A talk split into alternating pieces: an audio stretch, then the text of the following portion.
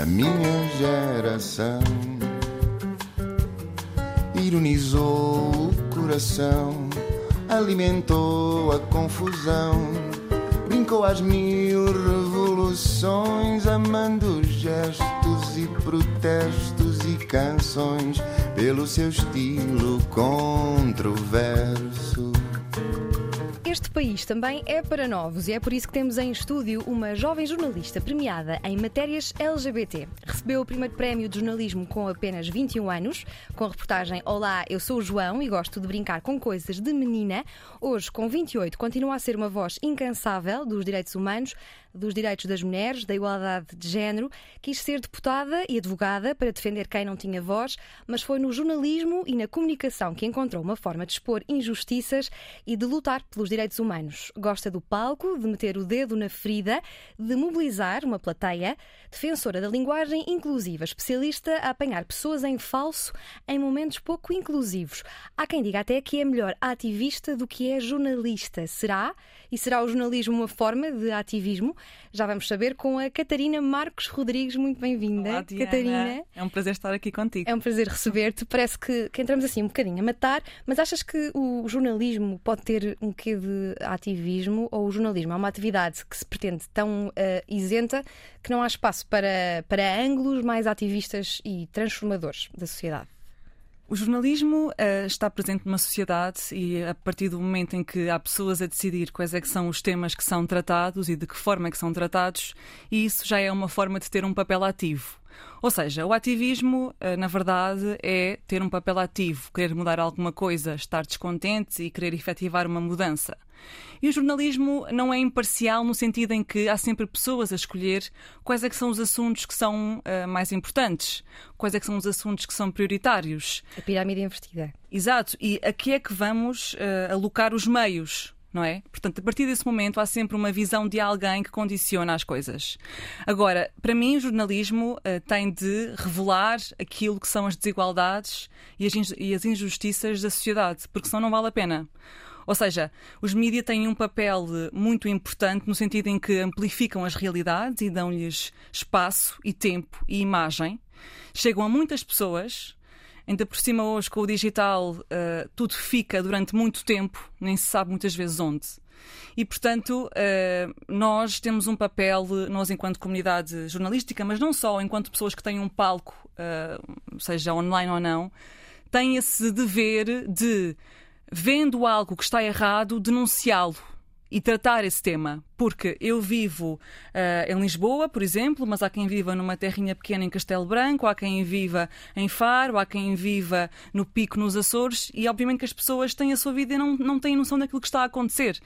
E o que é que fazem? Vêm em televisão, ouvem rádio, uh, vêm em sites na internet. E, portanto, nós somos obrigados e obrigadas a explicar aquilo que está mal, porque as pessoas que estão mal têm de ter um papel no sentido de serem vistas. E... Há um papel formador da sociedade no jornalismo. Sim, há um papel, eh, eu diria, denunciador, com aspas, e depois há um papel de sentirmos e de sabermos que o que nós fazemos é muito importante e tem muitas consequências, não só uh, naquilo que é feito, mas também naquilo que não é feito. Mas tu sentes-te melhor com a capa de jornalista, de ativista ou, ou precisas mesmo das duas? Uh, eu diria que o que eu preciso mesmo é de sentir que, hum, que estou a dizer algo para alguém. E eu não acho que isso tenha de ser feito através do jornalismo. Acho que Há hoje... muitas formas de passar uma mensagem. Sim, é? sobretudo hoje, uh, com os palcos que nós temos, com isto que estamos a fazer aqui, com a internet e etc., uh, nós temos muitas maneiras de denunciar realidades e de nos tornarmos importantes. O ativismo, eu vejo o ativismo no bom sentido, ou seja, eu acho que as pessoas uh, hoje, algumas delas ouvem a palavra ativista e pensam que ser ativista é ir para a rua com a bandeira LGBT ou uh, ir para a rua, tirar o sutiã e fazer assim umas coisas muito uh, nível, polémicas, e... polémicas e a nível de imagem muito fortes. Isso não é ativismo, ou seja, isso pode realmente ser uma maneira de algumas pessoas expressarem aquilo em que acreditam. Mas há muitas maneiras de fazer ativismo. O ativismo, se for em ver ao dicionário, é simplesmente estar indignado e querer mudar alguma coisa. Isso é ser ativista. Mas é diferente da indignação que nós vemos às vezes nas redes sociais, Sim, de, de bota para baixo. Isso não é? falta de noção, muitas vezes. Ou seja, há um, o ativismo, no meu entender, pressupõe um conhecimento daquilo que se está a falar, ah, pressupõe o querer mudar as coisas Uh, ouvindo e conhecendo a realidade, conhecendo os protagonistas. Ler muitos relatórios das causas que defendemos, Ler, como tu fazes. Exatamente, é? saber números. Que não, não, precisam de estar sempre presentes na nossa cabeça, porque uh, o nosso espaço é limitado, mas que uh, nós temos que ter noção daquilo que está a acontecer e das, das, várias pessoas que fazem parte dessa realidade, até para sabermos onde é que podemos intervir, com quem é que podemos falar, quando é que devemos parar. Outra coisa é, uh, enfim, o ódio uh, vil, não é? O simplesmente uh, estar desiludido ou desiludida com a sua vida e encontrar na internet uma forma de despejar Frustração. as suas opiniões e frustrações que muitas vezes são erradas no sentido factual, não têm nenhuma base por detrás disso. Portanto, são coisas completamente diferentes. O racismo, a homofobia e a transfobia não são conceitos abstratos, são problemas reais que afetam pessoas com um nome, uma história, um percurso de vida. Estas são palavras tuas, Catarina Marcos Rodrigues. Como é que se faz este, este combate de forma sustentada e com resultados na mudança de mentalidades das próximas gerações, de outra forma que não seja educar pais, educar filhos? Olha, há uma coisa que me dizem sempre muito no Instagram e eu fico muito contente até em mensagens privadas, que é eu gosto de te ouvir e gosto de ler aquilo que tu escreves e ouvir aquilo que tu dizes, porque eu fico a compreender aquilo que outras pessoas parece que dizem a gritar. Ou seja, não é que as pessoas não possam gritar se sentem que têm de gritar, mas Muitas vezes o racismo e a transfobia e a bifobia e a homofobia desfazem-se com uma simples explicação, com um simples exemplo com tu namoras com um rapaz. Imagina o que é tu estás na rua com o teu namorado, estás a dar a mão ao teu namorado e teres uh, alguém a chamar-te nomes, teres alguém uh, a gritar-te. Imagina o que é uh, tu estar junto ao local de trabalho e haver a festa do verão ou a festa da Páscoa que costuma haver. Toda a gente leva o seu companheiro ou a sua companheira e tu não podes levar o teu companheiro porque vai ser mal visto.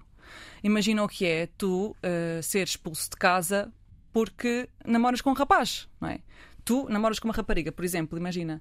Uh, e tu, uh, quando chegou a altura, falaste com os teus pais e aquilo até foi, até foi bem visto, no sentido de tem alguém, eventualmente irá casar com essa pessoa, eventualmente irá tudo certo. Aplaudiram até. Imagina o que é o terror de tu uh, pensares que se vieres a ser descoberto ou descoberta, que tens medo de, uh, de, de, conseguir estar num espaço seguro, não é? Não sabes se vais conseguir ficar ali, se vais conseguir depois ter uma vida normal, enfim. Portanto, este tipo, este tipo de abordagem de explicativa e de, de dar exemplos e etc, e de contar pedagogia, casos, é? pedagogia, pedagogia, funciona muito bem. E muitas vezes as pessoas, quando são confrontadas com este tipo de exemplos, começam a pensar assim, realmente, fogo, realmente. Isto depois é um trabalho que vai sendo feito. Uhum. Portanto, o racismo, a transfobia e a bifobia resolvem-se de várias maneiras. Eu acho que há um papel importantíssimo das estruturas eh, que comandam o país, como é óbvio, não é? Há um papel importantíssimo de uma estrutura basilar que ainda é a família, seja ela de que maneira for, mas depois também há muito um papel das gerações como a nossa, os millennials, mas também a geração Z, que, que já têm uma diversidade e multiplicidade de amigos e amigas, não é? Que já são, uh, enfim, até cruzamentos de características, não é? Pessoas negras que também são bissexuais ou enfim, há uma multiplicidade tão grande que nós temos que, um, uh, viver isso com alegria, mas também não esquecer que ainda há muitos espaços em que essas pessoas não podem ser livres. E isso é a pior coisa que pode acontecer, é uma pessoa não poder ser ela própria. Uhum. Defender, uh, uh, descer à avenida, participar em, em marchas Pride, ainda são gestos uh, fundamentais? Sim, olha, no outro dia estava a ter uma conversa com um amigo meu porque eu tendo uma diversidade de amigos, também tenho amigos que, que enfim, que não são tão, como direi, tão efetivos nas suas causas como eu sou. Pronto, não, não são causas que, que tocam tanto. E ele estava a dizer, mas uh, pronto, eu tudo bem, sabes que eu gosto, etc, e concordo, etc, mas porquê a expressão orgulho gay? Porquê é que tem que ser a marcha do orgulho gay? E eu expliquei, porque Uh, o, que, o, que, se está a dizer não é que se tem orgulho em ser gay, é que não se tem vergonha de ser gay. Uhum. E é preciso dizer que não se tem vergonha de ser gay. Ou seja, quando toda uma sociedade diz que tu deves ter vergonha e que deves esconder-te porque és homossexual, aquelas pessoas das quais eu já fiz parte, já desci a avenida e uh, começo com no esta bandeira, Real, não é? exatamente, com esta bandeira que tenho aqui, começo no Príncipe Real e adoro porque é uma festa, é alegria e cor e quem já foi uh, sabe do que é que eu estou a falar. Mas uh, o que se está ali a dizer é: nós não nos estamos a esconder, nós temos um lugar, temos um espaço público como toda a gente, merecemos-lo e queremos estar aqui para dizer isso das coisas mais emocionantes que eu já vi na marcha LGBT, que depois foi daí até que vieram uh, reportagens, foi uh, uma associação que eu conheci, que é uma associação de mães e pais de filhos LGBT, que são senhoras que vêm de todas as partes do país, senhoras e homens, mas mais mulheres, que têm os seus 50 anos, 60 anos, cabelo grisalho e que estão ali a dizer: Nós amamos os nossos filhos como eles são e têm filhos que são homossexuais, bissexuais, transexuais. Não é? E isto, eu imagino que é um jovem LGBT que está a descer aquela avenida ainda um bocadinho a medo, uh, cujos pais, se calhar, uh, ou ainda não sabem ou não aceitaram bem, e se deparam com um grupo de mulheres, mães, que dizem: atenção, nós gostamos dos nossos filhos como eles são, aquele jovem pensa assim: ok, então também é possível existir este modelo talvez aquilo que eu vivo em casa não seja para sempre. Ou talvez eu possa encontrar conforto e carinho e objetivos e visão de futuro em outras pessoas, em outras redes. Mas para aqueles que, que dizem de forma ignorante que não existe a marcha do orgulho hetero, o que é Sim. que tu respondes? Sim, é, é, nessa conversa, e esse meu amigo depois até percebeu, etc. O que eu respondo é: não é preciso nós dizermos que temos orgulho em ser heteros, porque nós não temos nenhum condicionamento na nossa vida por sermos heteros. Não temos. Pelo contrário. A nossa família e a nossa comunidade já espera que nós sejamos heteros. E, portanto, está tudo feito para os heteros. Está. As maiores instituições, eh, seja de família, seja de, em termos de relações como o casamento, eh, em termos de trabalho, em termos de, de apoios até económicos, etc., a estrutura eh, maior e o modelo que comanda tudo isso é o modelo heterossexual. Portanto, eu posso gostar de ser heterossexual, mas a questão é, eh, é um pouco silly, idiota, eu estar a dizer que tenho orgulho em ser heterossexual, porque nada na minha vida faz com que eu ehm, não possa ser homossexual. Eu não tenho que pensar heterossexual. Nunca- já, a, já a heterossexualidade nunca asfixi- asfixiou ninguém. Exatamente, e é uma coisa em que, em que tu não tens que pensar, não é? Um homossexual está constantemente a ser relembrado que é homossexual. Uhum. Pelo apontar do dedo dos outros, por aquilo que não pode fazer, por aquilo que não pode dizer, pela forma como tem que se vestir. Está constantemente a ser relembrado daquilo. E esta madeira tão bonita que temos aqui em cima do estúdio da Antena 3, onde é que, como é que entrou na tua vida? A bandeira, olha, desde muito nova, na verdade, porque eu estudei num colégio católico eh, e. Fátima? Em Fátima, exatamente. E uma das minhas melhores amigas até hoje eh, começou a interessar-se por uma rapariga. Nós na altura tínhamos 13 anos, portanto éramos muito novas, não é? E aquilo para mim foi espetacular, porque eu ainda não me tinha apaixonado. Então foi que fixe! Tive- tiveste uma apaixonada." compreensão imediata, não houve qualquer estranheza? Nem foi compreensão, porque para mim aquilo foi algo Empatia. foi algo normal. Eu acho que até aquele momento, sinceramente, na minha cabeça, eu nunca tinha pensado que aquilo fosse algo que fosse hum, Fora do normal. exatamente e mal visto por outras pessoas. Para mim foi. Para mim foi a alegria dela estar apaixonada. Ainda por cima ela foi. hum, como é que se diz? Hum, não é recompensada. Quando outra pessoa também gosta de ti, de volta. Ah, foi, foi sim, era reciprocada.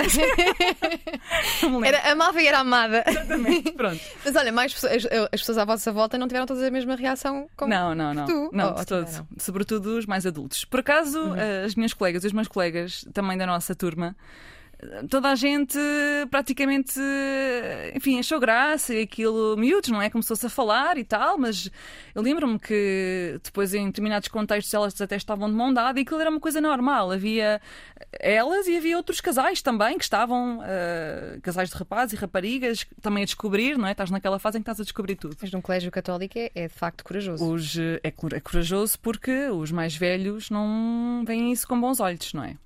Porque fala-se tudo e depois há uma coisa muito engraçada que é quando tu és mais miúda, não sei se também sentes isto ou não. Tu fazes coisas e achas que ninguém está a ver, achas que ninguém está a perceber. Mas na verdade, claro que as pessoas estão a ver e estão a perceber, não é? Achas que estás ali naquele mundo. Uhum. E então eu acho que foi um bocadinho isso, que é uh, nós estávamos ali todas e falávamos daquilo e estávamos todas em grupo, etc e víamos que estavam lá educadores, mas uh, se calhar não achávamos ou que estavam a, a, a, prestar assim tanta atenção, ou que aquilo fosse algo que fosse mexer com, com elas, sabes? É ingenuidade pura, não é? Uhum. Tu só queres viver e saborear as coisas e pronto. Mas esta bandeira uh, física, o objeto, ah, qual é a história? Era essa a pergunta. mas também gostei desta história. Esta bandeira, olha, foi um amigo meu que me trouxe uh, do MoMA, como está aqui, uhum. porque sabe que eu adoro ir às marchas e, e, e, sou muito próxima desta causa, como de outras, no sentido em que para mim é algo tão óbvio que enquanto eu uh, tiver de falar sobre isto, eu vou falar. Pronto.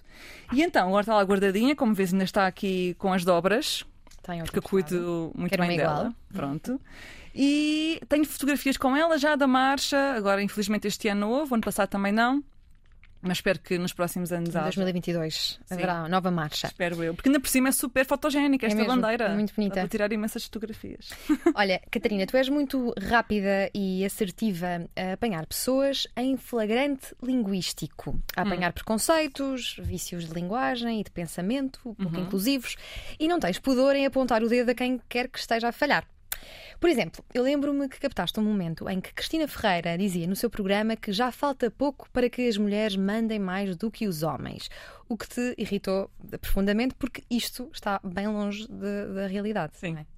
Sim, eu agora não tenho aqui o número certo presente, mas sei que são mais de uh, eh, 200 anos para se conseguir atingir a igualdade de género. Portanto, estamos mesmo muito longe. São uh, eh, 267 anos para, para a desigualdade económica entre Exatamente. homens e mulheres e 145 para a desigualdade política, segundo Exatamente. o Fórum Económico, Fórum Económico Mundial. Nós já não vamos estar cá, nem Nós eu nem tu. Estar cá.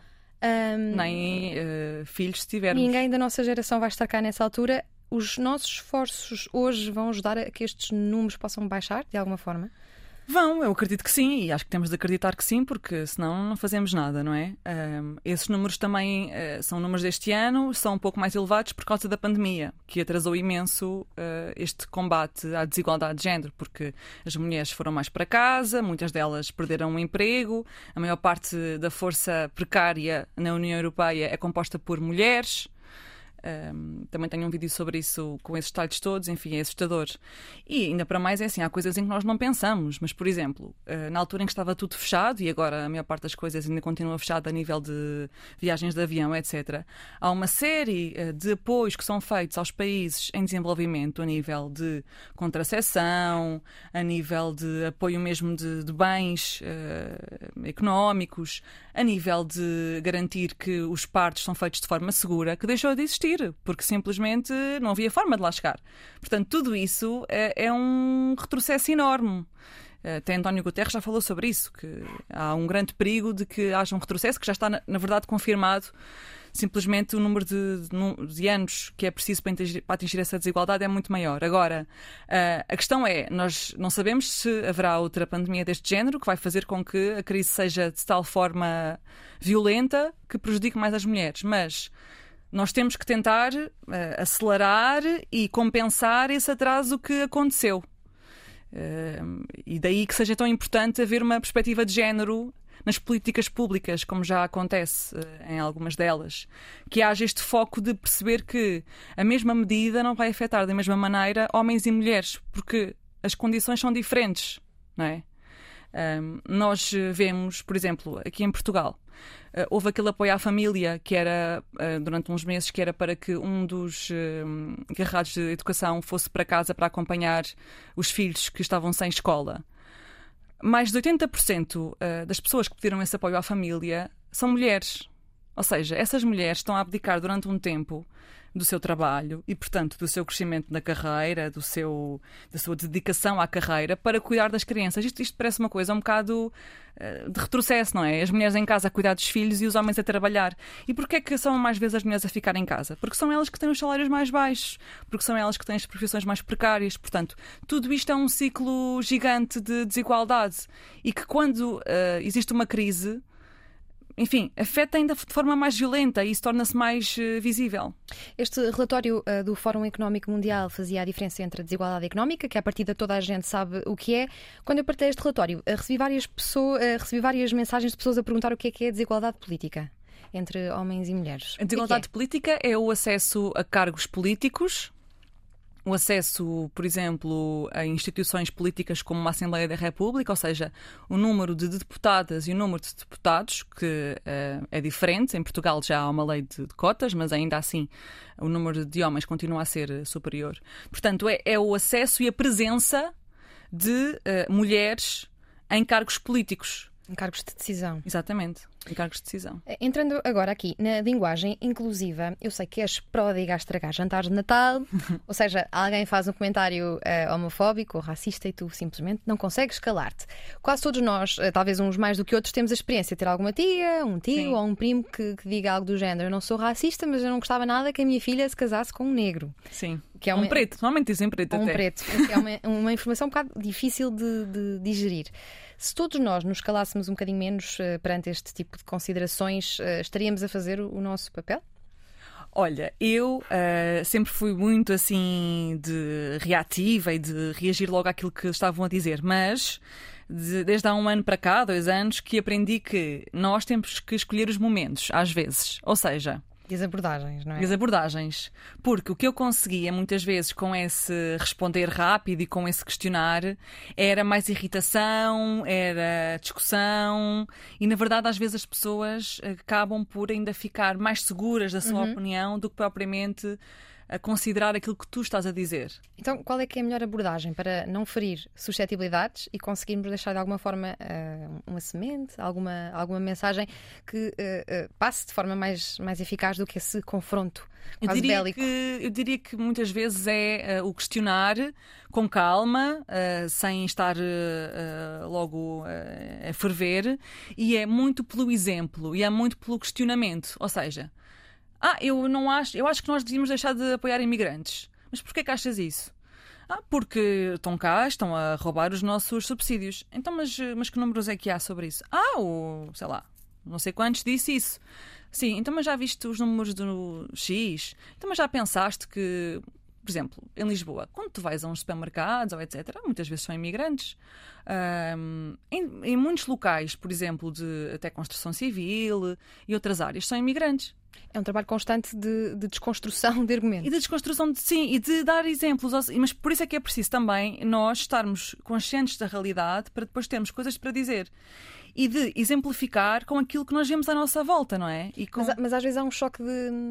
Não, tem, não tivemos todos acesso à mesma educação e sim. à mesma abertura de mentalidades. E às sim. vezes há esse choque com, com outras sim. educações, outras gerações também. Sim, e é assim, às vezes há casos perdidos. Uh, é mesmo assim. Portanto, eu não vou conseguir convencer eh, a minha avó de que um casal de lésbicas, eh, eh, enfim, uh, devia ter tem, tanta, tem tanto valor para ter filhos como um casal de homem e mulher, porque ela vai dizer-me, e sendo católica, vai dizer-me que não, que isso é uma aberração, que os casais são homem e mulher e pronto, e não há forma de fazer filhos. Sim, vó, mas dá, é assim, há uns tratamentos que se usam, umas seringas e que se mede, que é isso, não é? Portanto, e não vale a pena uh, eu estar a tentar convencer a minha avó de uma coisa que para ela simplesmente é uma aberração completa, não é? Agora, é guardar essa energia para momentos em que realmente é possível dizer algo a alguém que está aberto a ouvir. Porque, e também é preciso saber ouvir. E para quem trabalha em comunicação, então é muito importante, mas para toda a gente, para toda a gente, ter a escuta ativa, ou seja, tu perceberes em que momento é que tu podes intervir, o que é que podes dizer, quando é que deves escalar para deixar a pessoa raciocinar, quando é que podes voltar a trazer o assunto. Isso é muito importante. Mas olha, o que é que fazias nesta situação? Estou aqui a lembrar-me hum. de um caso pessoal. Eu há uns anos fui monitora de um campo de férias e tinha 17 crianças ao meu cuidado, com 11 anos, e uma das crianças, eh, uma menina, fazia birra porque eh, eu me metia sentada ao lado de um menino negro. Sim. Ela fez uma birra que não queria ir para a praia ao lado dele. E eu, ok, então vou falar com a tua mãe. Eu fui falar com a mãe e a mãe disse também não queria. E eu percebi a origem do preconceito daquela, daquela criança. O que é que se diz a uma mãe que apoia, ou seja, a, a, as crianças são esponjas, não é? Claro, é Como é que se descalça a bota desta, desta situação? Não é, não é, não é fácil. Não é fácil. Uh, o que eu faria, tentava era tentar perceber o porquê. Uh, e, dizer: olha, uh, nossa lógica aqui é que todos os meninos são iguais. Portanto, a sua filha também tem as suas características e é igual a todos os outros. Nós não estamos aqui a ver as características de cada um. Os, os meninos e as meninas são meninos e meninas, são crianças são todos iguais para nós. Portanto, assim, o menino é negro e então não vai. Porquê que acha que isso é um problema? É? Até perguntar, mas porquê que isso é um problema? Porquê que acha que vai haver alguma consequência disso? São crianças, porquê que. Não é? tentar um bocadinho fazer isso dentro do espaço que tu tens, da posição em que estás, não é? Uhum. Mas eu aposto sempre Uh, no questionamento. E é assim, já poucas coisas me chocam, digamos assim. Portanto, já há poucas abordagens que me chocam, por isso eu já vou ah, não te choca parada. quando alguém diz que, que não há racismo em Portugal? Não, choca-me, choca mas o que eu digo é no sentido em que já não me choca ao ponto de eu começar aos gritos e, sabes, eu já já estou um bocado treinada para.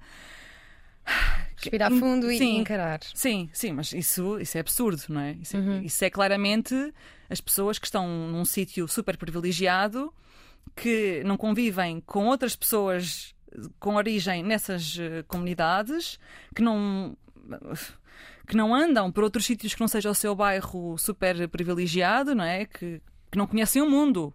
Isso uhum. para mim é ignorância. Uhum. Isso para mim é ignorância, porque conhecer o mundo não é só apanhar aviões para Nova York para ir às compras ou passar férias nas Maldivas. Isso não é conhecer o mundo. Isso é giro, eu também gosto de fazer isso quando posso, mas uh, conhecer o mundo é conhecer o mundo, é conhecer a diversidade de pessoas, de opiniões, de realidades. Uh, por isso é que eu gosto muito de ir de férias para sítios tipo São Tomé e Príncipe, Cabo Verde, para África. estar, exatamente, tu também gostas, que Sim. eu sei, que é para estar em contacto com essas realidades e até para me, para me fazer pensar, para, para perceber e para aprender. Uhum. Para aprender, porque nós não somos melhores uh, porque Nem temos uh, esta vida assim mais confortável, não somos. Tu dás formação em linguagem inclusiva. O que é que se aprende num workshop de linguagem inclusiva e a quem é que se destina? Olha, aprende-se que o que nós dizemos uh, revela aquilo que nós consideramos que é a sociedade, revela aquilo que nós consideramos que é aceitável, que existe ou que não é aceitável, que não existe. A linguagem é a casa do ser. É? Nós dizemos porque existe e existe porque nós dizemos. Se nós não dissermos, não existe.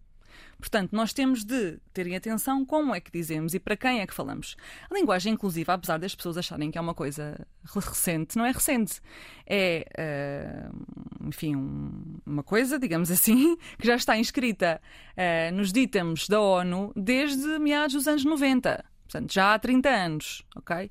E o que eu ensino nestes workshops, que dou a empresas e organizações, é uh, falar para toda a gente. E não é só uh, incluir o género feminino e o género masculino, não é? O género masculino é sempre dito por defeito.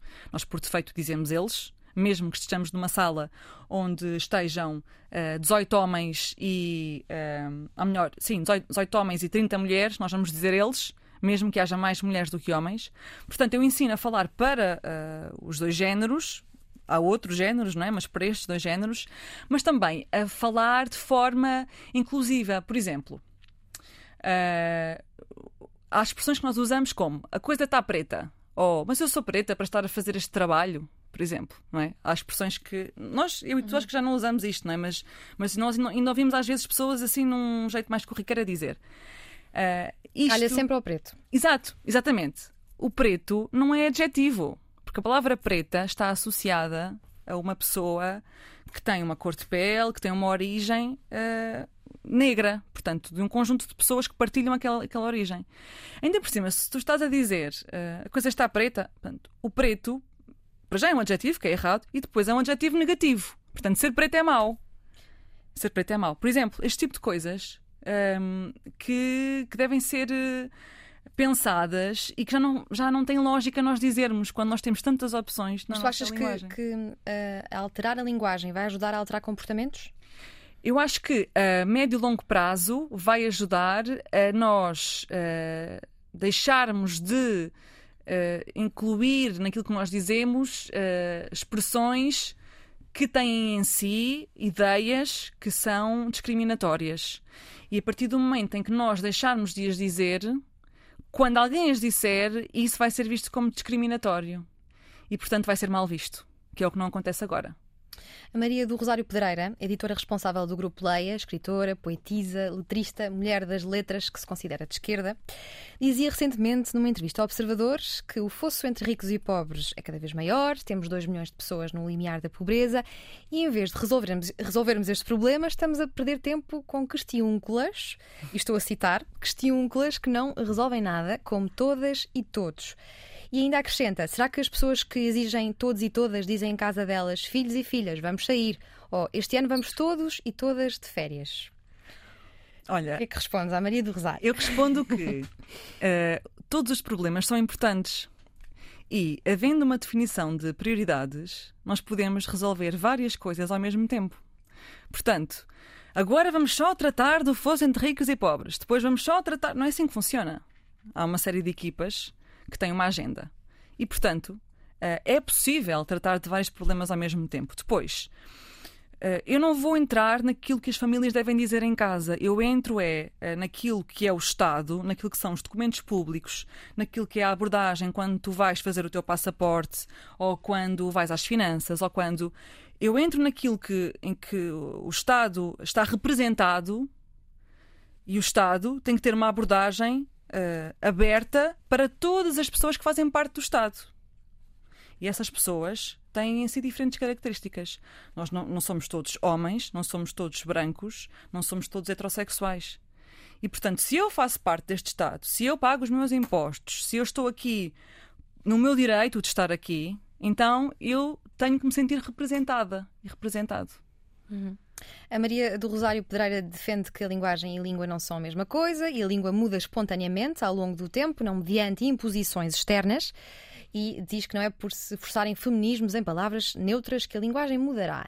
Indo mais longe e entrando, eh, voltando aqui ao racismo, a Maria do Rosário defende também no Observador que o racismo não se resolve por se deixar de dizer preto e passar a dizer negro. Pronto, eu digo que o racismo é um problema estrutural que tem de ser resolvido de vários prismas e um deles é este. Porque o preto e o negro, eh, sobretudo quando usado como adjetivo, está associado a uma coisa má. E a partir do momento em que isso é dito, como quem diz, passa-me um copo d'água, isso revela alguma coisa. Revela, uhum. lá está, que o racismo está normalizado. E isso tem de deixar de existir. Portanto, eu, em vez de ver pessoas a dizer assim, o racismo não se resolve com isto, eu gostava de ver pessoas a dizer assim, o racismo vai se resolver com isto, isto e isto. Eu tenho uma ideia, eu tenho um projeto, eu quero participar desta questão.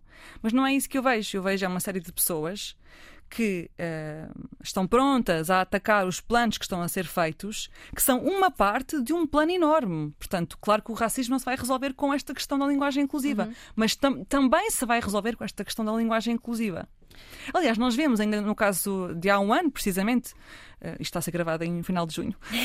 no, mês, no mês Pride. Exatamente. Mas ainda há um ano. Black quando... Lives Matter. Exatamente. Mas ainda há um ano com o assassinato, o homicídio do Bruno Candé está no acórdão do tribunal que uh, a forma como a pessoa que o, que o, que o abordou e depois que o matou, o homem, o que, disse, o que dizia era uh, preto de não sei quê, a tua mãe também era preta e eu fiz isto e aquilo, uh, pretas como a tua mãe isto é o quê? Isto é, é, usar o preto no sentido discriminatório, no sentido uhum. de menorização. Tu és preto, és menor, eu sou branco, eu sou maior. Sim, aí é claramente usado como, como um insulto. Exatamente. Uh, nós todos uh, conhecemos um amigo que diz que gosta e não se importa que lhe chamem preto, mas todos também conhecemos pessoas que dizem que, que gostam e não gostam, mas não querem dizer. Claro. Também conhecemos uh, pessoas que usam a expressão preto e, e preta e não são, não são racistas, nem acham, claro. não acham o termo inofensivo. Há de tudo um pouco. Qual é que é regra que nós deveríamos usar? A regra é, uh, para já, em relação à pessoa, portanto, eu tenho à minha frente uma pessoa uh, negra uh, e eu não sei como é que a devo tratar ou, ou, enfim, disse alguma coisa que acho que possa ter sido mal interpretada. A regra é eu perguntar à pessoa.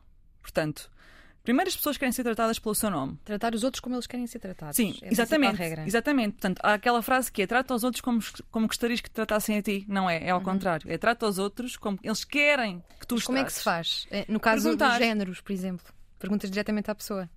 Sim, é assim. Eh, eu acho que quando estás perante um público, por exemplo, vais fazer uma conferência e estás perante um público que, onde tens homens e mulheres, tu dizes olá a todos e a todas.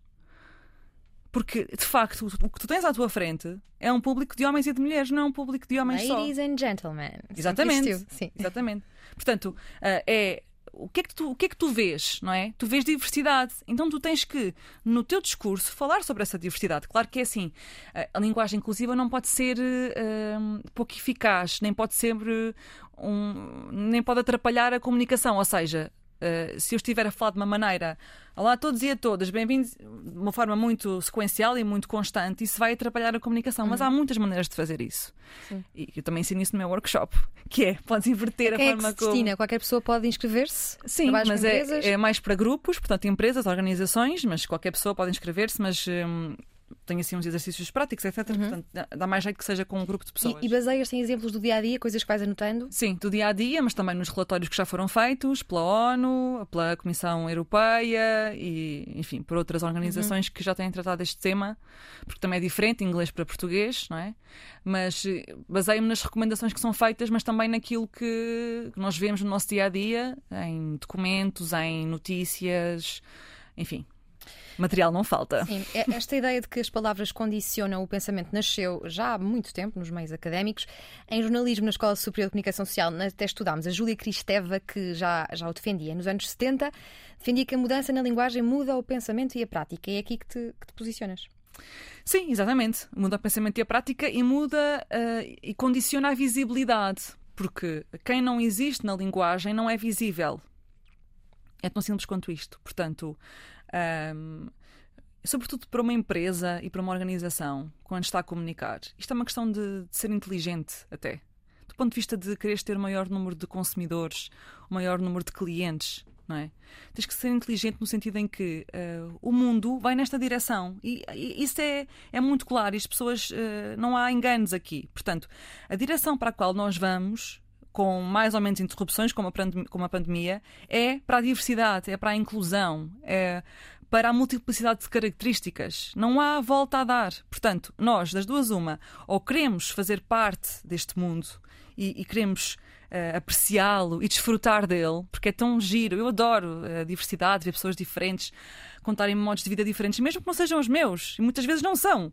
Mas o que é que fazem, como é que fazem, é, é para mim é fascinante. Mas das duas, uma, ou nós queremos uh, tirar partido no sentido de desfrutar desta diversidade, ou então nós simplesmente vamos ficar na nossa bolha, uh, vamos uh, esvaziar no sentido. enfim, do... vamos sufocar-nos no individualismo. Vamos sufocar-nos no individualismo e no o nosso mundo, pessoas igual a nós, que pensam como nós, portanto, nós nunca vamos sair dali, nós nunca uhum. vamos uh, pensar diferente. E o pensar diferente e o estar em contacto com pessoas diferentes também estimula a nossa criatividade. Uhum. E também estimula o nosso pensar de outras maneiras. Uhum. Um... Em matéria de desigualdade, matéria-prima não te falta, está à vista. Há muitas ideias para desmontar, há muitas brincadeiras que se alimentam de estereótipos, há falta de informação. Um, é, é, é, o dia a dia que te inspira para fazer os teus vídeos no Instagram, alguns com, com muito alcance Sim. e muitas partilhas. Sigam Catarina Marcos Rodrigues no Instagram. Como é que Sim. te inspiras para escolher os temas para o Instagram? Sim, a maior parte dos dias é. Eh, vejo uma coisa qualquer, uma situação e falo sobre aquilo. Portanto, eu não faço nada de planeamento como ensinam uh, a fazer. Uh, eu vejo uma situação e falo sobre ela. E no, normalmente, como eu a penso, é como eu a digo. Uhum. Que acho que é o melhor porque não há filtro de ai, tenho que mudar isto assim, tenho que mudar isto assado. Portanto, é como eu a penso, é como eu a digo. E felizmente material não falta, não é? Porque eu já faço isto há algum tempo e todos os dias continuam a existir eh, pessoas e declarações e situações que vão contra tudo aquilo que para mim é o normal e o desejável. Mas isto exige um esforço pessoal, porque para quem não sabe, a Catarina é jornalista de sociedade na RTP, ou seja, tiras tempo ao teu tempo livre, não é? Além de que moderas conferências, dás o workshop de linguagem inclusiva. Sim. Sim, mas é, para mim é, eu gosto mesmo de fazer, portanto, e gosto mesmo depois de, de perceber que mais pessoas se identificam com aquilo, eu gosto mesmo de fazer. E considero que se tenho vontade de falar sobre aquilo, se sou uma pessoa informada sobre aquilo, se tenho esse conhecimento, considero que tenho a obrigação de o partilhar com as pessoas. Uhum. Pronto, porque eu acho muito isso, que é lá está, não acho que toda a gente tenha aqui para a rua eh, para manifestações, mas acho que quando és uma pessoa que sabe sobre uma coisa, que tem um talento, que tem um, uma visão, que tem um dom, deves partilhá-lo com o mundo, deves, uhum. deves, uh, deves usá-lo. e acho que funciona bem quando tu és genuína, porque às vezes as pessoas perguntam: ah, ainda não recebeste mensagens de, de ódio? Eu nunca recebi. Recebi uma vez uma mensagem uh, de uma pessoa a dizer: Ah, falas tanto sobre as mulheres e os homens. E eu simplesmente Ainda não estás ao nível do Diogo Faro em termos, não, em termos não, de, de todo, de todo, de todo. Mas, mas porquê? Mas porque eu acho que nós somos pessoas completamente diferentes, não tem nada a ver. Mas eu tenho uma abordagem muito explicativa, porque eu sou mesmo assim, sim. eu sou mesmo assim, eu não, não sou nada de uh, começar com ironias, de começar a atacar, porque eu não acredito nisso. Uhum. Não acredito nisso. Eu acredito no falar sobre o assunto e no mostrar a potencialidade que tem o mundo e porque é que nós queremos abafá-lo. Uhum. Entrando aqui eh, no politicamente correto, mais concretamente nos humoristas e no humor, já que falámos do, do, Diogo Faro, achas que o humor, no geral, tem de se adaptar? Podemos, podemos dizer que finalmente há limites para, para o humor? Ou há humor que caiu em desuso, ou já não tem tanta graça porque ostraciza eh, minorias ou mexe com os direitos humanos do ponto de vista que hoje sabemos mesmo que há palavras que, que magoam? Eu acho que uh, o humor de há uns anos era resumido a coisas uh, muito básicas, que era sexo, uh, o que as mulheres são e o que as mulheres são, não é? o lugar das mulheres, piadas com mulheres na cozinha, com enfim. havia outro tipo de humor que era um bocado mais gráfico, não é? Que assim então para mim não, não sou nada fã. e acho que acho que se os humoristas e as humoristas uh, se sentem castrados só porque não podem eh, dizer certas palavras, então o seu raio de criatividade é muito curto. Quem é que te faz rir? Olha, tu, por exemplo. Já viste a Nanette no, no Netflix? Ela fala muito de temas LGBT. Não, mas há outros, há outros bons, sim. Eu lá só vi, só vi não, tenho visto muitos, mas é mais relacionados com o feminismo. Por exemplo, há um muito bom sobre feminismo que explica tudo, tem lá uma série de senhoras. Enfim, há muitas coisas da Netflix eh, boas, depois se quiseres posso partilhar contigo. Sim, mas procurem por feminism, women e aparece um monte de coisas. Um, é a tua pergunta agora. O que é que te fazia rir? Ah! Quem são os humoristas que te fazem rir? Uh... Ou, ou sentes-te, se calhar, não vais a espetáculos de stand-up? Não, não, por acaso. Tentas evitar? Ou é uma coisa que é uma, é uma coisa que não, não sou muito fã. Em termos de arte, eu gosto muito mais de música, de séries, sim, de teatro, adoro, de musicais, uhum. aquela parte também do sonho e do adoro e da dança. E bailado também gosto muito. Mas assim, stand-up comedy nunca foi. Eu não gosto daquela coisa de tens que ir para lá e é suposto que tenhas que te rir. Sim. Sabes? tipo, és obrigado a rir-te. Se não te rires, opa, eu não gosto disso. Quer dizer, podes não te rir, obviamente. É uma é? boa arma, uma, podia ser uma boa arma. Catarina Marcos Rodrigues poderia fazer um, um espetáculo de stand-up comedy para desconstruir linguagem? Podia, podia. Olha, boa ideia, boa ideia. Mas eu ir assistir, uh, não sei, parece que é aquela coisa de. Hum, a pessoa está a dizer uma piada, por isso tens de rir. Eu não gosto disso. Eu gosto de desfrutar e de se gostar, gostei. Se não gostar, não há problema. Uhum, Ninguém vai cobrar. Sem pagar bilhete. Exatamente. O final, não te riste, devolve o teu bilhete. Não. Olha, andaste, como já aqui dissemos, num colégio católico em Fátima, do 5 ao 12 ano, o Colégio de São Miguel. Fizeste a primeira comunhão, o crisma, até foste catequista durante um ano, mas tinhas uma relação, sempre tiveste uma relação um bocado complicada com, com a religião, porque dizias-me tu, raramente vi aplicados os princípios de amor puro, de justiça e de igualdade que eram evocados. Chateaste-te com a religião? Ou já fizeste as pazes, entretanto? Eh, estamos assim num. Como é que se diz? Eh, pedimos um tempo. Eu pedi um tempo. Pronto, normalmente o pedir um tempo é sempre sinal de que a coisa vai acabar, não é? Às vezes não. Às vezes, não. Às vezes as relações voltam, portanto. Um, estamos, acho que ficámos amigos. Ou seja, uh, não, não temos uma relação amorosa, mas temos assim uma relação. Não se bloquearam. Exatamente, não nos bloqueámos, pronto, está lá o perfil dele, está lá aqui o meu perfil e vamos interagindo, mas nada assim de extraordinário. Ou seja, eu acho que a religião funciona como uh, um fator de calma e de alegria e até de esperança para muitas pessoas. E eu vejo isso em muitas pessoas da minha família, por exemplo, que são muito católicas. A minha família é muito católica. Agora, eu, uh, que ia à missa muitas vezes, uh, já não vou há algum tempo, mas durante grande parte da minha vida fui, encontrava muitas vezes um tipo de discurso que depois, na verdade, não, não via isso a acontecer. Ou seja, um, o que se diz muitas vezes de na igreja é bem-vindo o rico ou sem abrigo. Uh, toda a gente tem aqui o seu lugar, mas depois uh, não podes ser homossexual. Uh, não podes fazer uma interrupção voluntária da gravidez porque isso é matares o. Enfim, aquela, aquele discurso super Mas o Papa Papa Psiquiatra. Francisco agora veio dar alguma frescura Sim, vai dar, vai dar. Sim, católica. sim, e, e até já houve umas notícias que, eh, enfim, recebeu uma pessoa transexual eh, lá no- na igreja, etc. Portanto, isso vai dar alguma frescura.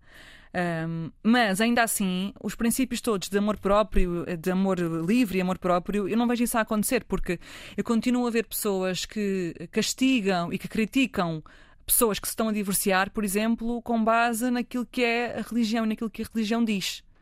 É? Portanto, para mim, o mais importante é a felicidade, mas para algumas pessoas católicas e que, que evocam os ideais eh, católicos, dizem que não, que o casamento é indissolúvel e, portanto, as pessoas casaram segundo eh, com a benção de Deus e, portanto, têm que ficar juntas até ao fim. Isso não faz sentido. Tal como não faz sentido, para mim, eh, uma pessoa que, que tenha uma relação homossexual, lá está, ou, ou que, que se vai casar pela segunda vez e que queira ter que se- que se queira casar pela igreja que não possa fazê-lo, não é? Porquê? Porque só podes casar pela igreja uma vez, mas porquê que só podes casar pela igreja uma vez? Se a ideia é seres feliz e, e, e seres fiel àquilo que tu és e a paz e, e o amor, não é? Deus é amor, é o que dizem, então porquê que Deus não pode dar amor duas vezes à mesma pessoa? Não é? Não, estava aqui a pensar que, se- sendo tu tão ligada à diversidade e à inclusão, se calhar não, fa- não faz assim tanto sentido estás presa a uma religião. Pois. Talvez a, a- a diversidade religiosa. Pois, pois. Gostas, eh, gostas de saber mais sobre as outras religiões? Sim, eh, sim, é assim, eu, eh, como te digo, eu eh, cresci em Fátima e continuo a ter uma relação próxima porque as pessoas que, que se me são mais tens próximas. Quer dizer, às vezes quando estou assim com em dificuldades de pensar, meu Deus, se eu fosse, se fosse Falas com Deus quando estás em, afli- quando estás em aflição. Não, é que até, até começo a dizer meu Deus, não é? Que é uma, uma expressão, Sim, porque é que eu digo sim. meu Deus? Isso Mas é mais uma vez a linguagem. Exatamente. Está interiorizado. Mas começo a pensar, "Fogo, se eu fosse católica, agora fazia aqui uma promessa para ver se.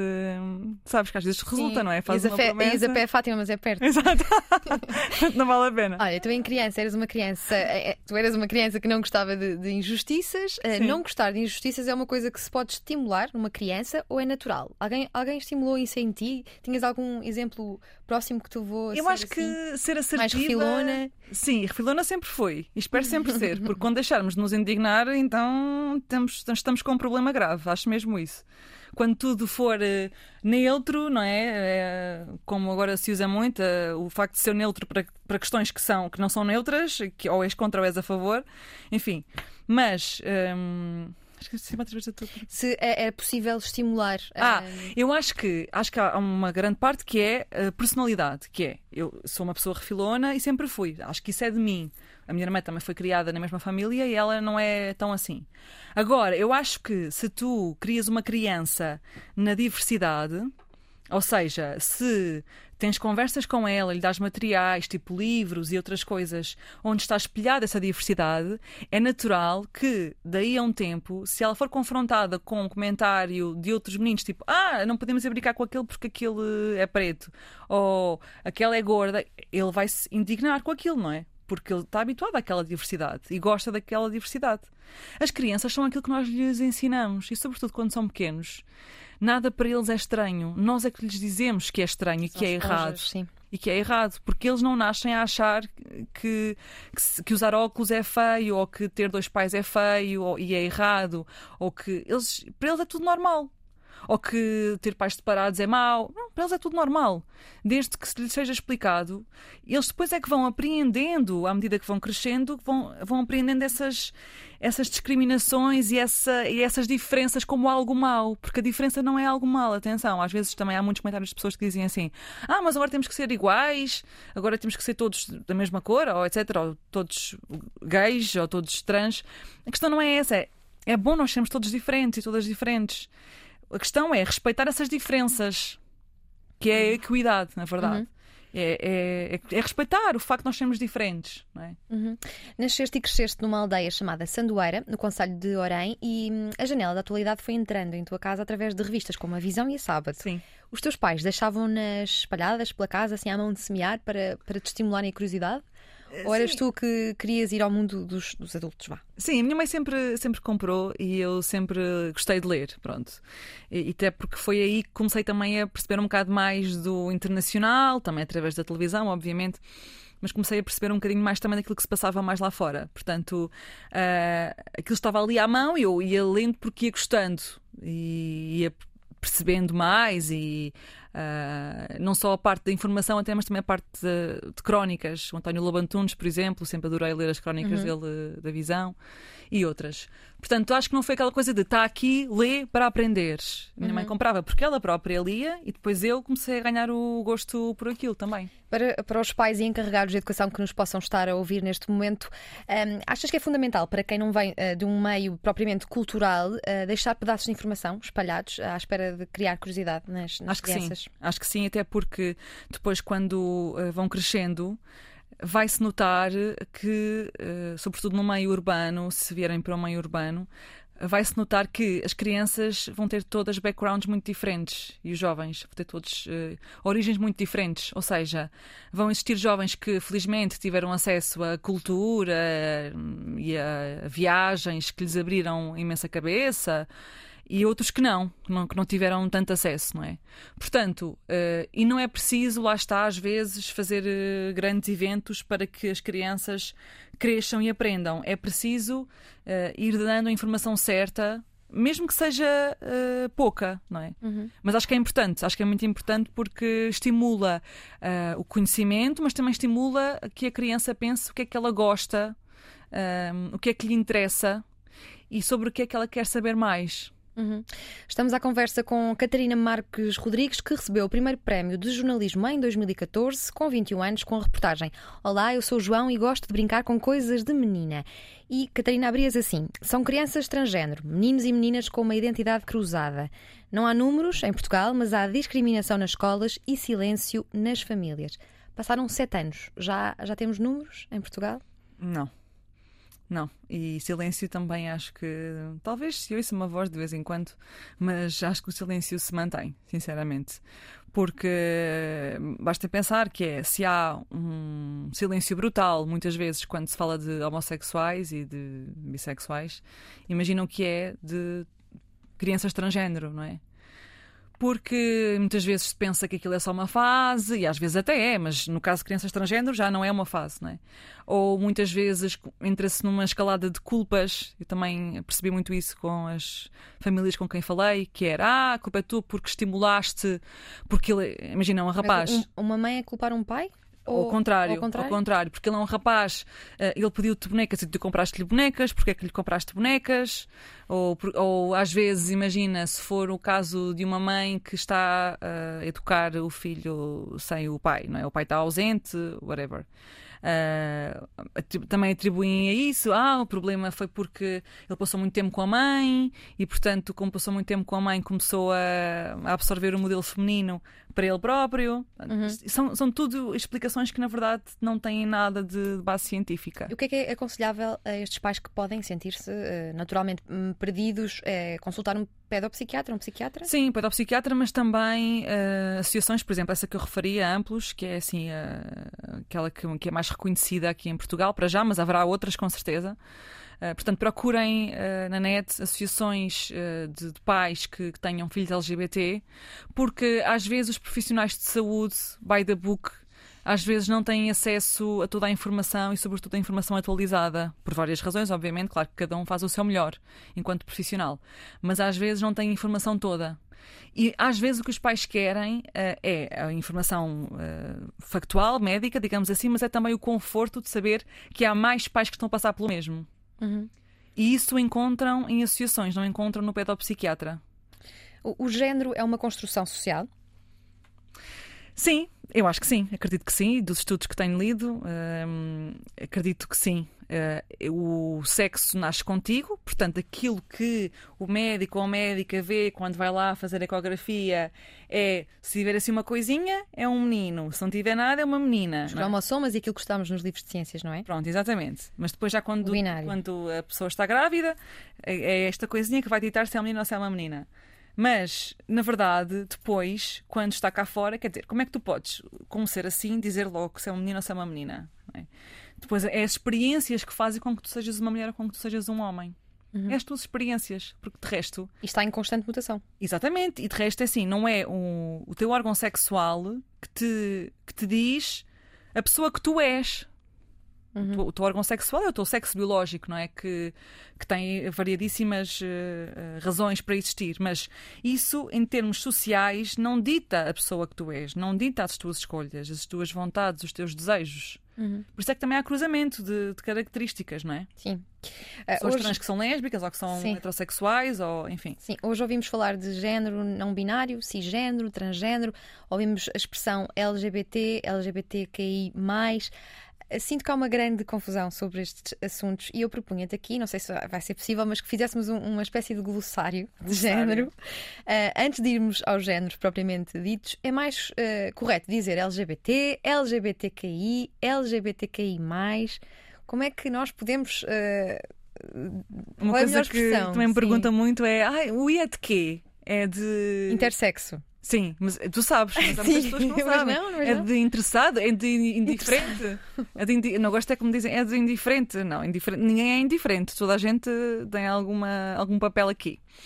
É de intersexo, que é, para quem não sabe, as pessoas intersexo são pessoas que nascem com características uh, sexuais de outro sexo. Ou seja, tu aparentemente Uh, nasces menino, imagina, portanto tens ali uma coisinha e portanto dizem que tu és menino, mas depois tens ovários ou Uh, tens, uh, mesmo na parte do órgão sexual, uma parte que se assemelha a um, a um pênis e outra parte que se assemelha a uma vulva. Uhum. Portanto, são pessoas chamadas hermafroditas, Sim. de forma mais corriqueira. Pronto. Depois há o género fluido também. Sim, o género fluido, lá está, é, é uma pessoa que não se apresenta e que não, e que não se, que não se é mostra. É uma mistura de características. Exatamente, eh, de características de género. Portanto, Sim. uma mistura entre homem Homens e mulher. E portanto, é uma coisa fluida, lá está. Ou seja, não é uma coisa marcada. Por exemplo, e alguns considero... dias pode sentir, ter mais, sentir mais características de mulheres e noutros dias mais Exatamente. características de homens. Eh, características enquanto género, lá enquanto está. Género, sim. sim, sim. Isso é o género fluido. Ou no gender, que muitos jovens já de geração é, Z. É o agénero, como é que se traduz português? Esse é o agénero ou não? É sem género? Não se identificam com nenhum? Uh, pois, português é difícil, mas sim. É porque já em inglês já está é bastante bem definido, mas sim, em Portugal sim, não, ainda sim. não. Sim, porque, por exemplo, uh, por acaso ainda não tive um estudo interessante que era da geração Z, que é aquela que, começou, que nasceu a partir de 96. Um em cada cinco jovens já se identificam com um género uh, diferente e com uma orientação sexual diferente da heterossexual e género cis, que já agora vou-te responder. O género cis é uma pessoa, por exemplo, como eu, que quando nasci disseram é uma menina. E eu de facto sinto-me uma menina. Eu gosto de Sentiste em criança ainda te sentes. Exatamente. Mas quando nasci, ou seja, quando estava lá, no, né, quando fui lá ao médico ver, com aquela coisinha, disse é uma menina. E eu de facto sinto-me uma mulher. O género com o qual eu me identifico é com o género feminino. Uhum. Isso é o cisgênero, que é a maior parte das pessoas que uhum. são cisgênero. Transgênero é o oposto, portanto, é o nascer. Ou melhor, foi-me atribuído um género à nascença, com base no meu sexo biológico, portanto, apareceu lá um pênis e disseram é um menino, mas na verdade, eu, à medida que fui crescendo, fui percebendo que me sentia como sendo do género uh, oposto a esse, portanto, uhum. género feminino. Sim, e estes, na prática, são os únicos que aprendemos na escola, não é? Sim, e mesmo estes, falar-se disto. Já não é na altura de haver uma atualização de género nos manuais escolares? Se calhar já existe. Aqui a falar, não sei. Sim, é, mas há... os manuais escolares nem sei, não estou-me a rir porque nem sei, é sério. Até as abordagens que são feitas em relação ao, até às pessoas eh, negras, eh, enfim. Uhum. Há uma série de ideias que até são perpetradas pelas próprias professoras e professores. Uhum. Olha, e o género não binário? O género não binário é ter um género que nem é masculino nem é feminino. Portanto, o não binário, se calhar, é mais próximo que nós temos aqui em, Portugal do sem género. Mas, uhum. mas são tivemos, coisas diferentes. Tivemos, por exemplo, Demi Lovato há pouco tempo a dizer, a assumir uh, publicamente que é, que é um, não binário. É importante termos figuras públicas a fazer esta. Uh, Sim, sem dúvida. Assunção em público para dar força a outras Porque pessoas. É, é, antes da força é uh, tornar visível não é? Porque eu vejo televisão ou eu estou sempre a ver videoclipes no YouTube. Se eu vir lá uma cantora uh, da qual eu gosto imenso, que tem milhões e milhões de pessoas a vê-la, que diz que é lésbica, por exemplo, e eu, que sou uma rapariga que tenho 14 anos e que acho que gosto uh, de raparigas, uau, não é? Ah, há mais pessoas como eu. E esta pessoa que tem tanto sucesso, que tem uma carreira, que, que, é, que tem que se vê, que tem posse, etc., tem uma vida orientada e ela é lésbica como eu. Uhum. Então, não é por eu ser lésbica que a minha vida está condenada. Portanto, é representatividade nos mídia uh, que é muito importante. Eu ainda li um género chamado terceiro género. Eu acho que, que é um termo para uma pessoa que não se identifica com nenhum homem ou, num, ou mulher, mas identifica-se ainda com, com outro. Pois, isso, é, isso está mais próximo do não binário. Portanto, como, é, como não, é, é, não é o binário, que é homem-mulher, homem-mulher é o binário. Uhum. O género não binário é isso de terceiro género. Portanto, é, é esse, está mais Mas próximo. compreendes que é uma coisa que pode ser confusa Claro. para, para muitas pessoas. Claro que há, sim. há um trabalho aqui importante a ser feito, a explicar, a explicar eh, a, quem- a com pedagogia. eh, Claro que sim, é super. É, Até porque, assim, para quem trata estes temas, isto já é como até de olhos fechados, não é? Consigo. Mas para quem não trata, para quem tem a sua vida normal, que é a maior parte das pessoas, eh, são muitos termos. Agora, mais uma vez, acho que isso também tudo se resolve com a parte da educação, não é? E com a não confusão. Por isso é que é assim, quando me perguntavas o que é que é melhor dizer, eu acho que o melhor é dizer LGBT. Que? Sim. Mas vá, assim conversa LGBT. Porque se faz por com LGBTI, que se calhar às vezes as pessoas até começam a levar aquilo para a ironia, com tons sim. Tem sido mais usada em termos de, de jornais, também se escrever já no smartphone já aparece a bandeira, Uhum. isso acho que está a ser a expressão oficial eh, Sim, a, a ser sim. usada. Sim. Mas pronto, queria saber se, se incorríamos em algum perigo em não usar as outras, as outras letras e também o mais. Nós vemos muito e cada vez mais perfis nas redes sociais, no Instagram, no Twitter, com os pronomes he, him, she, her, eh, de pessoas de género binário, ou seja, parece ser uma espécie de hum, manifesto para que as pessoas transgênero se sintam eh, confortáveis ao fazê-lo também. Achas que é esse o objetivo? A ideia eh, inicial disso era para o- as pessoas que interagem contigo saberem qual é que é o teu género. E imagina, tu podes ser uma pessoa transgênero e, e não querer falar sobre isso e não querer que as pessoas saibam disso, não é? E, portanto, eh, o facto de se colocar isso nas redes sociais é, no fundo, uma maneira de. Eh, eu estou já a antecipar como é que quero que me trates. Para evitar o quê? Para evitar comentários que me vão deixar triste, para evitar eh, eh, faltas e, e falhas de interpretação. Pronto, é um bocado para evitar isso. Agora, é uma ferramenta como, como outras que existem para, no fundo, sim, para eh, tentar proteger as pessoas que de facto se identificam com, com outros géneros de momentos mais difíceis e de momentos mais eh, que vão mexer com, o seu, com a sua boa disposição, eh, desconfortáveis, momentos mais desconfortáveis. É um pouco isso. Mas por outro lado, há pessoas transgênero que consideram que, que esta onda de meter pronomes pode eh, trivializar a transição de género. Achas que há, que há- que há este, que este perigo? Eu acho que, sinceramente, acho que essa onda foi relativamente controlada, porque houve muitas pessoas a pôr, mas a maior parte até nem pôs. Ahm, eu acho que, sinceramente, acho que as pessoas não são obrigadas a dizer eh, o que é que são, de que é que gostam. E, portanto, se há um mecanismo para se colocar isso em antecipação, para proteger quem quer dizer e quem quer não quer passar, quem, quem não quer passar pela situação de dizer eu sou isto ou sou aquilo e prefere pôr ali, tipo, de género, entras aqui no meu perfil, já, já estás a ver isto, portanto, eh, não eh, me abordes de uma maneira errada, eu acho que isso é bom para proteger quem de facto não quer falar sobre isso. não é? Agora, quem não quer dizer, não é obrigado a dizer e não deve ser obrigado a dizer. Ninguém tem que dizer eh, nada sobre a sua vida privada, mas para aquelas pessoas que querem prevenir esse tipo de abordagem errada, eu acho que é útil. Entrando aqui mais nos direitos das mulheres, há quem considere que o Me Too ah, parece ter entrado timidamente em Portugal. Achas que as primeiras histórias discutidas por cá têm força para uma, para uma revolução de mentalidades, para, para alterar a lei? Será mais fácil falar sobre, sobre isto a partir de agora? Eu acho que Portugal tem um problema muito grande, que é, é um país muito pequeno. E, portanto, eh, é difícil entrar numa escala como aconteceu nos Estados Unidos, em que houve uma série de mulheres que nomearam eh, os agressores e houve, de facto, uma ação concertada para eh, ir atrás daquilo que elas tinham dito e para falar com essas pessoas e, e tentar eh, punir quem de facto tinha feito esses atos. Portugal, infelizmente, é um país pequeno em que as pessoas destes meios praticamente todas se conhecem.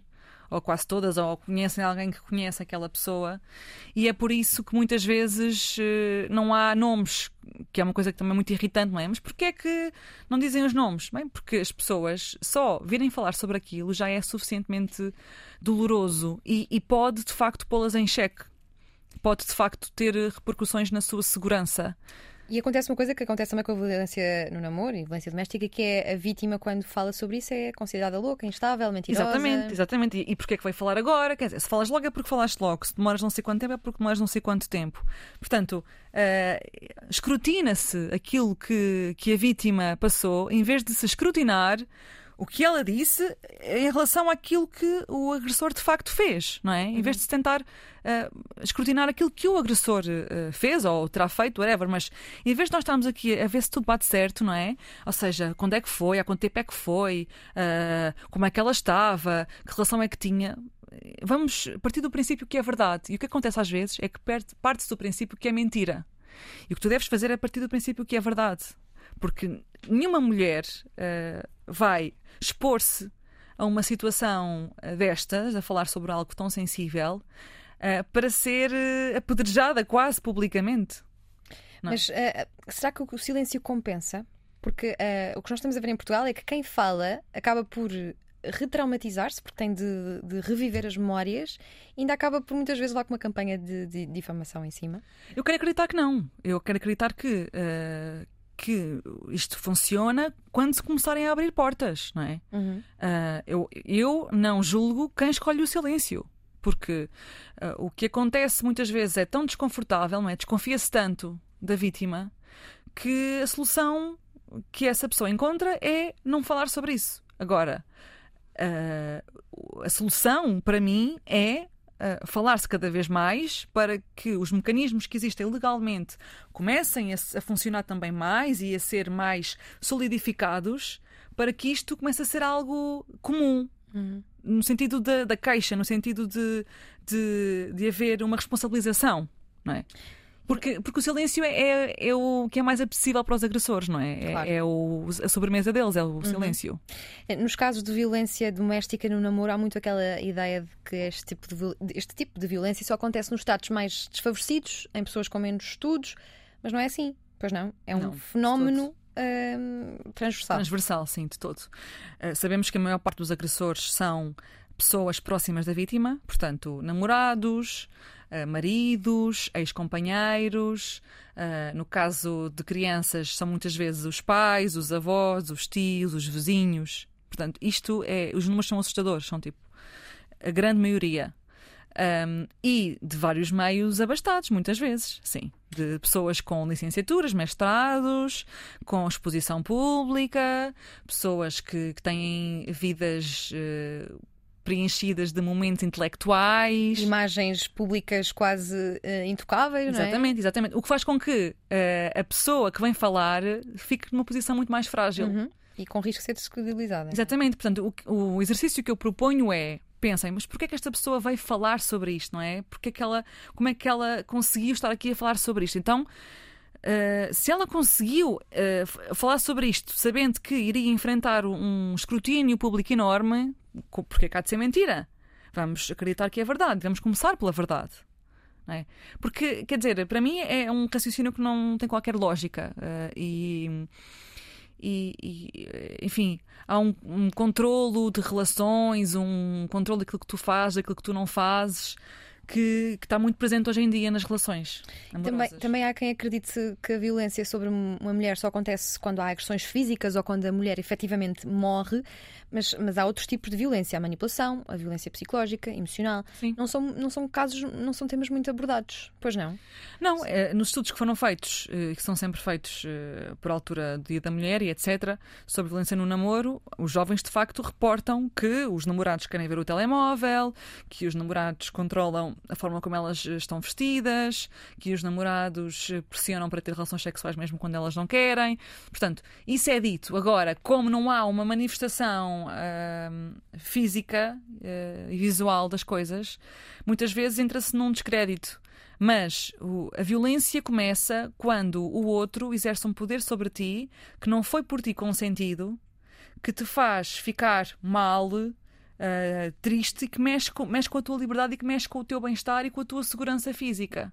Uhum. Isso é violência. E, portanto, muitas vezes ataques verbais fazem isso, não é? Condicionamentos sobre a tua vida fazem isso. Onde é que vais? Como é que vais? A que horas é que vais? A que horas é que vens? Body shaming, por Body exemplo. Body shaming, exatamente. Portanto, tudo isso é violência, porque isso condiciona a tua vida, condiciona o exercício de, de tu seres tu própria, não é? De tu viveres segundo aquilo que tu queres para ti própria. E o amor não é isso. O amor não é isso de todo. Tu dizes no teu uh, site catarinamarquesrodrigues.com que estás sempre à procura de novos desafios. O que é que te imaginas a fazer nos próximos anos? És jornalista da RTP.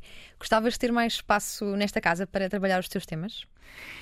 Eu acho que acredito muito que nós uh, temos de saber aquilo que nós gostamos de fazer, aquilo em que nós somos bons, aquilo em que temos algum talento, e exercê-lo. E devemos encontrar as nossas formas de, de o exercer de forma feliz e realizada. E, portanto, uh, aquilo que, que eu achar que vai uh, sendo adequado e o espaço que eu vou encontrando, eu vou aproveitá-lo. Isso é o que eu posso garantir Mas, por exemplo, agora. Trocarias o, o, trabalho de jornalista e de comunicadora para, para ir para a ONU, por exemplo? É, sim, quer dizer. Uh, um cargo político. Hum, talvez. Meter as mãos na massa. Não, eu, eu, sabes que eu, eu, acho que um cargo político é, é, é, o limite da mudança. Ou seja, tu estás, se estiveres num cargo político com alguma consideração, não é? Tu consegues efetivamente mudar as coisas, não é? Mudar uma lei, uh, uhum. tu tens poder. E esse, o poder no sentido da mudança é algo que eu acho interessante. Uhum. Agora, eu não faço esse tipo de planos de daqui a três anos quer estar eh, na ONU ou daqui a três anos quer entrar para a política. Eu não faço esse tipo de planos. Nada na minha vida nunca uh, foi assim. Eu, com ah, desculpa. Eu candidatei-me para o Observador uh, no último dia em que aquilo uh, tinha aberto, que era um... E, tinha estudado ciências... Uh, Exatamente, ciência, ciência política, política, Porque saiu uma notícia que ia abrir um novo jornal, ainda nem sabia o nome e eu faço tudo no último dia. mas quando faço, dedico-me. Portanto, o que eu sei é que o meu futuro vai sempre passar pela comunicação, pelo empoderamento no sentido do, do avanço, do falar sobre estes temas, do, do ensinar, e do, do, partilhar conhecimento e sempre igualdade de género, diversidade e inclusão. Isso é garantido. Falaste agora de empoderamento, esqueci-me de falar sobre isso. Ontem entrevistei uma, uma a única mulher que está, que está na, que foi escolhida pelo Biden para, para uma espécie de Conselho de Estado sobre a inteligência artificial e ela dizia que os homens não gostam de mulheres independentes. Pois. É sempre perigoso generalizar, mas concordas com esta ideia? Ela dizia sim, aquilo sim. de forma muito convicta. Sim, sim, sim, concordo completamente. Completamente. E completamente. o que é que há a temer numa mulher independente? Completamente, porque eu acho que os homens, infelizmente, também são fruto desta desigualdade e também sofrem muito com ela. A masculinidade tóxica uh, é brutal porque os homens estão ensinados desde pequenos que eles é que têm que ter o poder máximo numa relação, eles é que têm que ganhar mais, uh, eles é que têm que mandar. A mulher faz aquilo que o homem, que o homem quer, não é? Isto às vezes não é dito assim desta maneira, mas uh, por certos padrões que são passados, certos comentários que são feitos sobre as outras relações, os rapazes vão apreendendo isto, não é? Que eles é que são os homens. Portanto, têm que estar sempre prontos para ter sexo, têm que estar sempre prontos para, para ir à luta, têm que ter um corpo XPTO. Pronto. Então o que é que acontece? Quando uh, tu namoras com uma mulher ou te interessas por uma mulher que depois percebes que ela não precisa de ti para nada, porque ela tem o trabalho dela, tem o ordenado dela, tem os objetivos dela e que tu o que vais fazer, se calhar, é acrescentar algo, mas que mesmo que tu te vás embora, ela vai continuar a vida dela na mesma um homem, se calhar, uh, sente-se frágil perante isso, portanto, sente que não consegue exercer o seu poder. Isto é tudo inconsciente, muitas uhum. vezes. E é por isso que assustam. Porque eu acho que um, um homem que goste de ti vai gostar que tu tenhas sucesso, vai estar ao teu lado, mas uh, é difícil, de facto. Claro. Quando há amor, há, uma espécie de cheerleading, claro, não é? obviamente. Para os dois lados. Olha, eh, voltando aqui às instituições internacionais como a ONU e também nacionais, quais é que têm feito mais e melhor pela, pela igualdade de género? Uh, em Portugal? Em Portugal e, e, no mundo? Sim, a ONU tem um papel super relevante, não é? Porque abarca grande parte dos países e, enfim, tem uma história enorme. Uh, portanto, aquilo que, que, é dito pela ONU é, é, escrutinado ao máximo e tem imenso impacto até em termos de fundos e de ações, etc. Tem feito um trabalho muito importante. Uh, em Portugal, eu acho que a Secretaria de Estado para a Igualdade e Cidadania também tem feito um trabalho muito importante uh, nos últimos anos, um, até com as comunidades, às vezes, uh, com mais baixos rendimentos e etc. Um, agora, nesta história da pandemia e daquilo que aconteceu com as mulheres, também foram aprovadas algumas medidas para tentar salvaguardar Uh, as mulheres e a, a Secretária de Estado, a Rosa Monteiro, tem feito um trabalho importante no sentido de chamar a atenção para a desigualdade que foi criada, para a importância de. Há um projeto muito giro que é o Engenheiras por um Dia, que é sobre a inclusão também das, das meninas e mulheres no, uh, nas áreas mais da engenharia. Agora, há um trabalho enorme que é feito todos os dias por associações mais pequenas, que não têm tanto espaço mediático, e que ajuda uh, o mundo a continuar a andar. Não é? Uh, há uma associação, por exemplo, muito importante na Cova da Moura, que é o Muito da Juventude. Olha, este ano dei o meu IRS, aquela parte do IRS que podes dar, dei o meu IRS a essa associação, por exemplo. Deem o vosso IRS, sim, Muito da Juventude.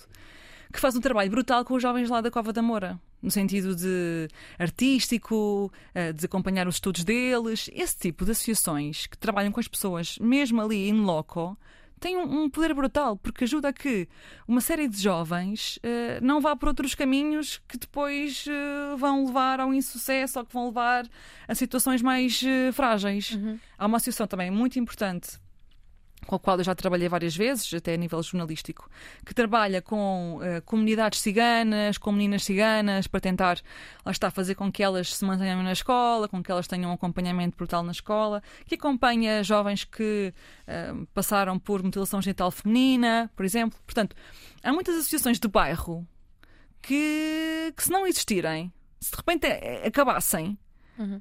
o efeito ia ser brutal e, que felizmente são financiadas uh, pelo governo. Mas uh, nós não podemos nunca esquecer isso, porque essas associações fazem o trabalho que deveria ser o governo a fazer. Mas como não há meios para tudo, são essas associações que fazem esse trabalho. Mas esse trabalho era o trabalho que o governo devia fazer, porque é o trabalho de acompanhar toda a gente de forma igual. Estamos quase a chegar ao fim desta conversa com a Catarina Marcos, uh, Marcos Rodrigues que eh, ganhou o prémio Arco-Íris em 2016, Sim. atribuído pela Associação Ilga Portugal. Foi um marco na Sim. tua carreira. O que mostra que já falavas muito destes assuntos ah, e já falas há bastante tempo, muito antes, diria eu, de estarem na berra. Uh, ficas orgulhosa de que agora seja, seja um tema que chega a muito mais pessoas, que é muito mais falado, embora Sim. tenhas sido tu a, eh, uma, a pioneira na nossa geração? Fico, fico. Fico porque há reportagens que continuam a ser referidas, há temas que eu tratei que, que estão agora a ser tratados como se fossem a primeira vez e não são, não é? E isso depois é medido por outras pessoas porque reconhecem esse, esse esforço. Fico no sentido em que percebo que foi importante na altura para muitas pessoas que, que não viam essa, esse espaço nos mídias, não se viam representadas nos mídias. Um, e fico no sentido de perceber que foi um caminho que foi aberto e que agora pode ser referido. Ou seja, aquilo está feito, está disponível e pode ser referenciado para uhum. mostrar. Eu lembro-me que quando fiz essa reportagem sobre o jovem transgênero, de ter uma psicóloga que me mandou um e-mail uh, a agradecer-me imenso por eu ter feito aquela reportagem. Um, Olá, Catarina, agradeço-lhe imenso por causa da reportagem que fez, porque assim, eu tenho neste momento uma mãe comigo que vai falar comigo porque o, o filho acha que o filho é transgênero, que está em pânico, e eu felizmente vou poder mostrar-lhe a sua reportagem para ela perceber que há outras mães que também têm filhos que são transgênero. Portanto, este tipo de coisas, ou seja, tu não tens noção nem nunca vais saber até onde é que o teu poder vai porque um artigo escrito aqui, uma, uma entrevista feita aqui, como nós estamos a fazer agora, se está uh, no digital, vai chegar a qualquer parte do mundo. E em qualquer, pode não ser este ano, pode ser para o próximo e pode Exatamente, ser portanto, esse poder é, é, é, o poder que me interessa, de facto, é o poder de mudar alguma coisa, não é o poder pelo poder. Uhum. Só mesmo com muita vontade, energia e amor se consegue, dizias tu. Tens momentos de desesperança na tua jornada? Já te apeteceu desistir e mudar de propósito de vida? Já, fogo. Várias vezes. Muitas vezes. Já. Quer dizer, não é desistir da missão. Às vezes o que me apetece é, penso, fogo, eu vou é. Vou para as Caraíbas, farta disto. Não, não. Eu pensei, eu vou é três meses para a Índia, vou montar lá a minha associação e vou. Oh, eu vou é para Cabo Verde. Mas isso não, mas isso não, é, não é desistir. Não, não. não. Ah, desistir. Índia ah, da tua missão e ias fazer alguma ah, coisa não, não. Ah, não. Sim, ah, é, se essa é a pergunta, não. Estás a ver? Para mim isso é tão uh, impossível que Só, eu nem. Poderias transformar o foco da, da missão, não é? Em vez de ser em Portugal, na Índia. Sim, mas, mas mudar de missão, no sentido de, da questão da comunicação e dos direitos humanos, nunca. E acho mesmo que é uma coisa que vai estar sempre comigo. E acho que nós temos que ser muito fiel àquilo que nós somos. No outro dia conversava, conversava com um psicoterapeuta e ele dizia-me: Catarina, uma coisa que eu vejo muito uh, com os, uh, os meus pacientes é que as pessoas que não seguem aquilo que gostam, que não fazem aquilo que gostam, São mais infelizes. São mais infelizes e vão ter mais uh, problemas ao longo da vida. Ele dizia-me: um pintor tem que pintar. Uma pessoa, um pintor tem que pintar. Um escritor tem que escrever. Porque e, eh, até pode não escrever, mas se não escrever, aquilo vai ficar. Tu vais criar amarguras. Sim, é uma espécie de asfixia. E portanto, um, uma pessoa que gosta de direitos humanos tem que fazer coisas sobre direitos humanos. Uma pessoa que gosta de comunicar tem de comunicar. E eu acredito muito nisso. E, e, pronto, e olha, sinceramente, não sei se será aqui, se será em outro país, se será em outros moldes, mas sei que será sempre.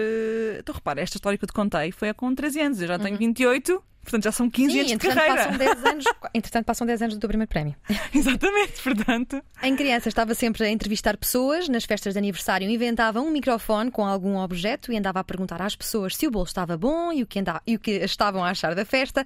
Era a que falava sempre nas aulas, a que respondia às perguntas todas. Participou no Parlamento de Jovens no décimo ano, esteve dois anos e meio no Observador, antes de integrar o Serviço Público de Televisão, que encaixa no meio de muitas outras tarefas na área da comunicação. A Catarina não falha. Diz quem trabalha com ela em eventos e entrevistas que é incansável. Sente-se sempre segura para assegurar trabalho. Ficou sem voz num evento das Nações Unidas, onde acabou por trabalhar por uma equipe inteira. Licenciada em Ciência Política e Relações Internacionais, pós-graduada em Jornalismo pela Universidade Nova de Lisboa, autora de um livro, de um podcast e de vários vídeos na internet, é uma incansável procuradora de desafios que incluam diversidade e inclusão. Duas palavras que fazem há muito parte do vocabulário da Catarina Marcos Rodrigues, que nos fez companhia na última hora na Antena 3 e na RTP3. Obrigada. O que vamos fazer?